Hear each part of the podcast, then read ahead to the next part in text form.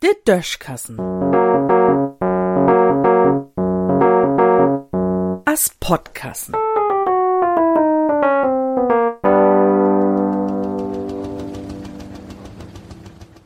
Wo nehmen sind de Stoßlüt? Nu sind Olaf Scholz und Gerhard Schröder ja bei der SPD und nie bei de Christdemokraten. Liegers schon de beiden bi Lütten mal anfangen zu beten.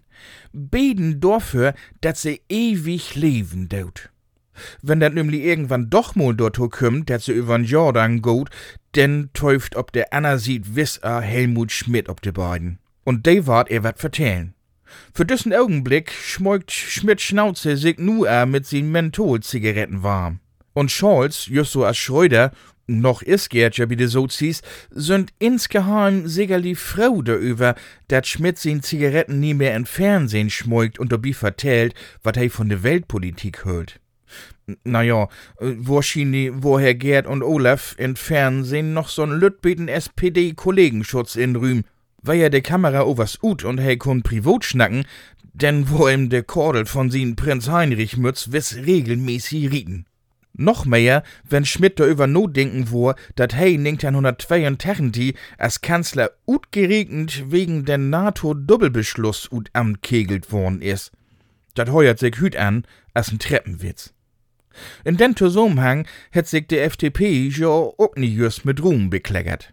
Und ha Helmut Schmidt sich voriges Jahr noch als Kanzler aufstellen luten konnt, denn ha sin SPD wahrscheinlich die Prozent kriegen.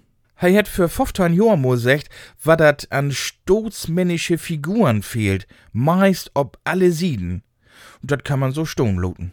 Schmidt hätt wusst, wo man mit Banditen umgeht, dat hätt nie blauts de RAF-Lüd zu sein kriegen. Chlor, n Engel is ook Schmidt nie wen.